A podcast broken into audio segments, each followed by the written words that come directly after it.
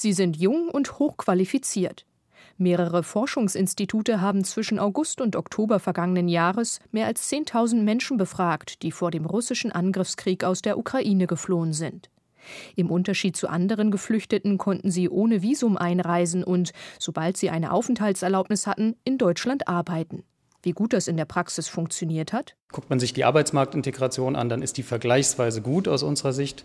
Ähm, knapp ein Fünftel der von uns befragten Geflüchteten aus der Ukraine hat damals, also schon wirklich kurz nach der Ankunft in Deutschland auf dem Arbeitsmarkt, eine Erwerbstätigkeit gefunden. Und wir gehen davon aus, dass sich das in den kommenden Monaten eben weiterhin positiv entwickeln wird. Erklärt Andreas Ette, der die Forschungsgruppe Internationale Migration beim Bundesinstitut für Bevölkerungsforschung leitet. Im Durchschnitt waren die befragten Ukrainer 28 Jahre alt. 72 Prozent haben einen akademischen Abschluss. Deutsch sprachen zum Zeitpunkt der Befragung die wenigsten. Die Sprachkenntnisse sind, wie das eben bei der Fluchtsituation häufig so ist, ähm, nicht so gut ausgeprägt. Die hatten ja keine Möglichkeit, sich vorher auf die Flucht vorzubereiten. Von daher sprechen sehr wenige bisher gut Deutsch. Sprachkenntnisse erleichtern die Integration. Immerhin hat jeder zweite Ukrainer kurz nach seiner Ankunft in Deutschland einen Sprachkurs begonnen. 80 Prozent der Geflüchteten sind Frauen. Häufig sind sie mit minderjährigen Kindern nach Deutschland gekommen. Die Väter kämpfen in der Heimat gegen die russischen Truppen. Das heißt, viele Ukrainerinnen sind in Deutschland zumindest vorübergehend alleinerziehend.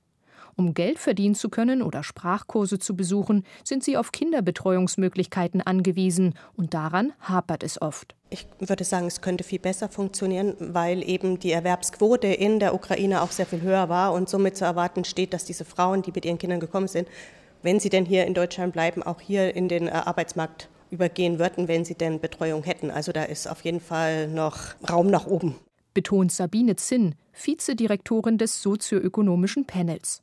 Sie plädiert neben mehr Kinderbetreuungsmöglichkeiten auch für ein breiteres Angebot an psychosozialer Beratung und Sorge für die traumatisierten Erwachsenen und Kinder.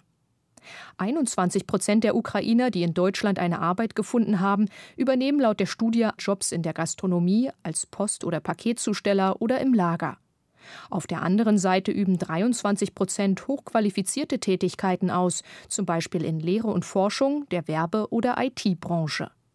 Mehr als ein Drittel der ukrainischen Geflüchteten, die von den Forschern befragt wurden, gab an, länger oder sogar für immer in Deutschland bleiben zu wollen.